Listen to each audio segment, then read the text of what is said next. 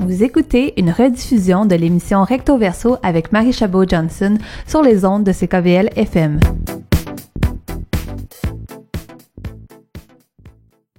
Alors, euh, mon nom est Dorothy Roux, je suis euh, humoriste, mais là, ça prend, euh, je, prends une autre, un autre chapeau.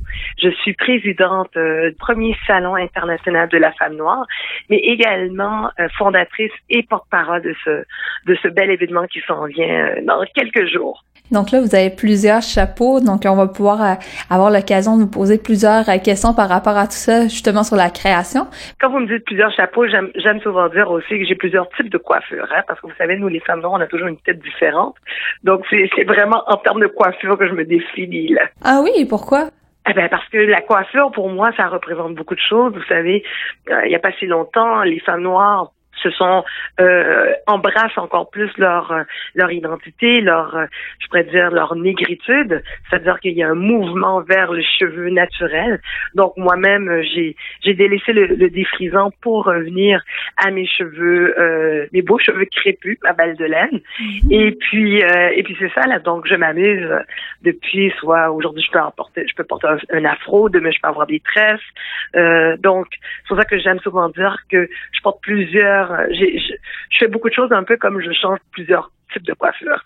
Hmm, très intéressant parce que il y a beaucoup cette euh, cette notion-là. On l'entend des fois négativement par rapport à, la, au rapport des micro-agressions de des, gens qui veulent toujours toucher les cheveux euh, des personnes noires. Mais c'est aussi mm-hmm. intéressant de l'entendre d'un côté positif aussi au niveau de l'empowerment de pouvoir s'affirmer. Et, c'est ça, c'est c'est ça qu'on parle d'empowerment. Et, et, et je pense que ça commence déjà juste avec le titre du salon. Ça a été voulu qu'on s'identifie comme femme noire, qu'on assume cette identité, qu'on se l'approprie et qu'on prenne cette narration-là euh, parce que euh, c'est pas tout le monde. Souvent, on va parler de femmes de couleur, on va parler de des femmes racisées, des gens, des femmes du monde, des femmes euh, issues de la diversité. Mais là, cette fois-ci, c'était un peu comme un statement, une forme de revendication pour dire non, non, il faut disons les choses clairement. Nous sommes des femmes noires, et ça, ça vient avec son lot.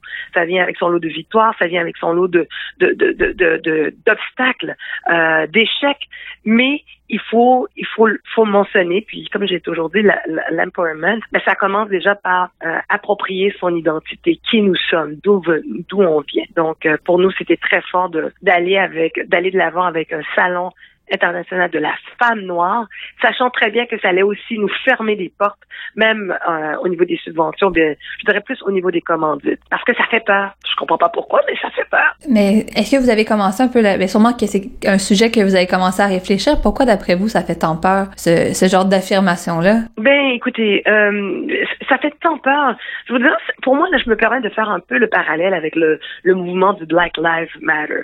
Hein, ça a commencé, ça a été fondé par trois femmes noires et euh, elles ont commencé par faire euh, le, mouvement Black Lives Matter pour dénoncer l'abus policière euh, aux États-Unis. Par la suite, ce mouvement-là a été repris par d'autres groupes et et on a eu le LGBT Lives Matter, on a le whatever et à la fin c'est arrivé avec All Humans Life Matter. Of course, c'est sûr que toutes les vies sont importantes, mais encore une fois, on se détache de l'initiative, en fait, de, du but principal de ce mouvement-là, qui était de dénoncer euh, euh, euh, les tueries envers les, les Noirs. Donc, c'est la même chose aussi que pour les femmes noires, ben, on, ça dérange parce que on veut nous dire que, ben, arrêtez, vous n'êtes pas des femmes noires, vous êtes avant tout des femmes. Non. En disant ça, là, c'est que on se ferme les yeux sur notre réalité.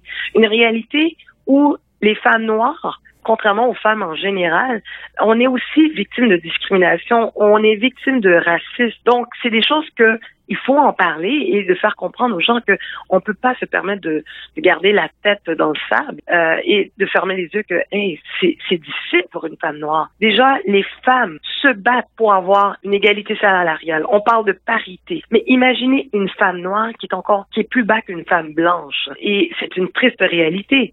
Donc nous, euh, on veut en parler, on veut l'exposer, puis c'est pour ça que je dis que ça fait peur parce que on veut nous inclure dans dans dans avec toutes les femmes mais quand il y a cette différence-là, puis bon, je parle de, de, de, discrimination, tout ça, mais à plus petite échelle, on n'a pas le même fond de mhm. teint, on n'a pas les mêmes types de cheveux. Donc déjà là, on a des produits cosmétiques, euh, soins de la peau, capillaires, complètement différent euh, des femmes euh, des femmes blanches. Mais tout à fait, là, il, y a, il y a tellement de choses qui me viennent en tête par rapport à Ben ce que oui, vous avez dit. ça. Il y a tellement de choses.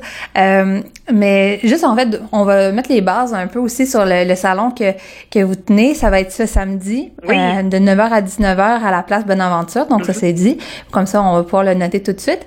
Euh, mais justement, vous avez, dans la dernière partie de votre réponse, vous avez évoqué la- l'aspect du maquillage et de la coiffure. Et j'ai l'impression que tout ça, beaucoup, on, on l'aborde parce que justement, c'est quelque chose qu'on qu'on essaie de voir un peu plus, qu'on a de la difficulté pour plusieurs personnes de couleur à trouver justement des fonds de teint qui fonctionnent selon la peau parce qu'on se rend pas compte, mais la plupart des, des modèles cosmétiques ont été bâtis pour la femme blanche, entre autres. Oui, oui. Et j'ai l'impression que c'est un aspect qui était inclus dans votre programme, entre autres. Oui. Donc, j'avais voulu l'aborder avec vous, puis après ça, on pourra enchaîner sur euh, un peu d'autres des activités que vous euh, comptez euh, organiser pendant la journée de samedi. Oui, ben écoutez, c'est sûr qu'on va avoir des exposants qui vont être là, c'est-à-dire au niveau mode et beauté, euh, au niveau des gammes cosmétiques, je pense à Anaji Cosmétique qui est notre commanditaire. Je pense également il y a V Cosmétique qui va être là. Il y a même Mary Kay qui a une gamme pour les femmes euh, au peau foncé. Donc les femmes vont pouvoir trouver leurs produits. On en trouve quelques endroits, mais c'est pas encore euh, c'est pas encore facile d'accès pour nous les, les femmes de couleur. Euh, également pour les produits capillaires, je pense que ça va être aussi une belle occasion de rencontrer des femmes entrepreneurs qui ont créé aussi des produits plus artisanaux, euh, mais efficaces pour nos cheveux parce que on s'entend les cheveux crépus là. C'est, c'est, c'est, c'est du sport, hein? Pour, c'est, c'est pas, c'est pas facilement Ouais, malléable. c'est une autre réalité complètement. Eh, c'est, c'est, c'est quelque chose. Donc, euh, il va y avoir des produits spécifiquement pour nos cheveux crépus, mais aussi, j'aime souvent dire aussi que même les gens qui sont métissés vont y trouver leur compte, ou bien même les, les parents qui sont pris avec des enfants adoptés, puis qui seront toujours comme, Ah, je sais pas quoi faire avec leurs cheveux, tu sais. Donc, ça va être la place idéale pour voir comment comment justement on, on traite les cheveux crépus. Donc, c'est sûr qu'il va y avoir des produits adaptés à cette clientèle niche, mais en même temps, pour ceux qui ne sont pas issus des, communautés noires, ben, ils vont en trouver aussi pour leur compte. Il va y avoir euh, euh, des produits, euh, euh, comment dire, euh, au niveau de la mode. Euh, il va y avoir des services aussi qui vont être offerts par des femmes noires, des services que je parle, compagnie d'assurance. Il va y avoir au niveau des bijoux aussi, au niveau de la mode, quelque chose qui est très, très... C'est une vitrine finalement. Oui, c'est une, C'est une vitrine, mais on n'est pas obligé d'être une personne noire pour y aller. On Ah peut non! décider très bien de pouvoir valoriser puis de faire un peu. euh, quand on parle d'achat éthique, on parle beaucoup d'achat local ou d'achat par rapport aux produits organiques, mais ça pourrait être aussi l'idée d'avoir un achat éthique par rapport euh, aux communautés qu'on encourage, entre autres. Exactement, exactement. Puis on, on oublie, mais les femmes noires sont les plus grandes consommatrices. Hein? On est- on- Ah oui? ah ben oui, écoutez, là, juste pour nos cheveux, là, euh, en termes de, par année, là, on dépense plus que 1000 dollars par année pour nos cheveux. Une simple coiffure, là, on va chez le coiffeur, là, on part pas en bas de 100 dollars. Donc, et les femmes, c'est quoi? Parce qu'à chaque deux semaines, elles vont au salon de coiffure. Euh, donc, ça, c'est juste pour la coiffure. J'ai même pas parlé de pédicure, manicure, produits cosmétiques. Donc, les femmes noires à travers le monde, que ce soit aux États-Unis, en France, euh, c'est un marché très, très, très lucratif. C'est une industrie et les Asiatiques, ils l'ont compris. Les Asiatiques sont très, très forts dans les produits pour les Noirs, au niveau des cheveux, par exemple. Euh, donc, euh, ça, ils l'ont compris. Mais on consomme et on dépense beaucoup plus grandement que, que les autres femmes. C'est les, les- il y a des chiffres que je pourrais vous sortir, des statistiques que je pourrais vous envoyer. Mais euh, c'est un marché important. Et Mais justement, là, on, on a parlé du côté plus cosmétique, mais je me rappelle que à la sortie de Black Panther, euh, la Panthère Noire, euh, quand euh, quand le film était sorti, on avait justement dit, lorsqu'on met des, des vedettes euh, des communautés noires à l'écran, mais ça fonctionne, ça fonctionne euh, de façon très euh, très effective dans les box-office, puis ça vient dans les, les films les plus populaires. Donc, il y a des gens qui disaient justement, on devrait mettre plus de personnes à l'écran parce que c'est pas vrai de dire que c'est c'est pas vrai de dire que ça va pas rapporter que le public est pas intéressé finalement. Et là, je vois justement que vous avez une partie aussi artistique en plus euh, des euh, de la partie un peu plus euh, commerciale entrepreneur. En, en fait, moi, ce que je, dans ce que vous dites, c'est que nous, on se positionne comme euh, euh, dans un mouvement féministe égalitaire inclusif. Euh, C'est-à-dire qu'on est, on, on ferme pas la porte aux gens qui ne sont pas noirs. Au contraire, au contraire, on a même un panel de discussion qui est euh, les femmes issues de la diversité, qui va être euh, animé par euh, Julie Miville de Chêne, qui est l'ex-présidente du Conseil du statut de la femme, une journaliste très connue. Mais dans ce panel, il va y avoir Michel Audette, qui est la présidente de la Commission des femmes autochtones. Il va avoir Caroline Kodzi, qui est la présidente de gouvernance au féminin, mais qui d'origine libanaise. je pense aussi à Dalila Awada, qui est une maghrébine qui porte le hijab, qui est musulmane. Donc, pour nous, c'est vraiment important parce que on peut pas vouloir être inclus si on exclut du monde. Faut, le lendemain là, du, salon là, nos collègues de travail viennent de partout. Là, je veux dire, c'est comme euh, non. Euh, donc pour nous, c'était très très important d'avoir cette représentation.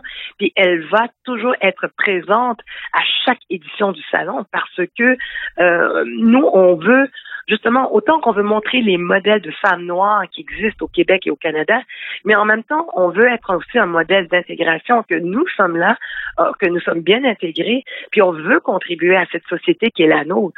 On se considère, moi je suis née ici au Québec, je me considère comme québécoise, et j'ai toujours dit, à chaque fois que je me présente ailleurs, parce que bon, je vous l'ai dit, je suis, humoriste, les gens le voient tout de suite dans les autres pays que je suis québécoise, tout de suite, sauf ici, dans ma belle province. On, on me dit, ah oui, mais c'est de quelle origine? Ah, ok, ok, ok. Il y a toujours ce questionnement. Donc, nous, on, veut faire partie de, des solutions euh, du, du, rayonnement du Québec et du Canada. On veut vraiment pas être exclu. Puis ça, ça va être très, très, très important. Puis on va le voir à travers nos, nos panels, nos, ateliers et même nos exposants. Euh, c'est une bonne façon de le voir aussi. Et je voyais aussi dans, que dans la description, dans la façon que vous voulez mettre de l'avant, justement, cet aspect-là, de la bonne humeur était beaucoup présente. La bonne humeur? Euh, oui. ça, c'est dans mon ADN. Et pourquoi? Ah ben écoutez, parce que souvent, le, quand, quand les Noirs parlent ou s'expriment, on a souvent tendance à dire qu'ils jouent la victime. Ils sont toujours en train de se diviser, puis on parle toujours du racisme, patati patata. Non, non, non, non. Nous, on va faire ça dans la bonne humeur. Euh, on est capable d'aborder des sujets euh, avec le sourire. On est capable d'avoir ce dialogue, et on va l'avoir, ce dialogue, mais dans le respect et dans la bonne humeur. Et euh, c'est pas pour rien que je me suis aussi lancée dans l'humour. C'est parce qu'on peut aborder des sujets mm-hmm. tabous avec donc, euh, même nos bénévoles qui vont être là, la première règle d'or qu'on leur a dit, c'était le sourire. si t'as pas de sourire, t'es pas bénévole, c'est ça.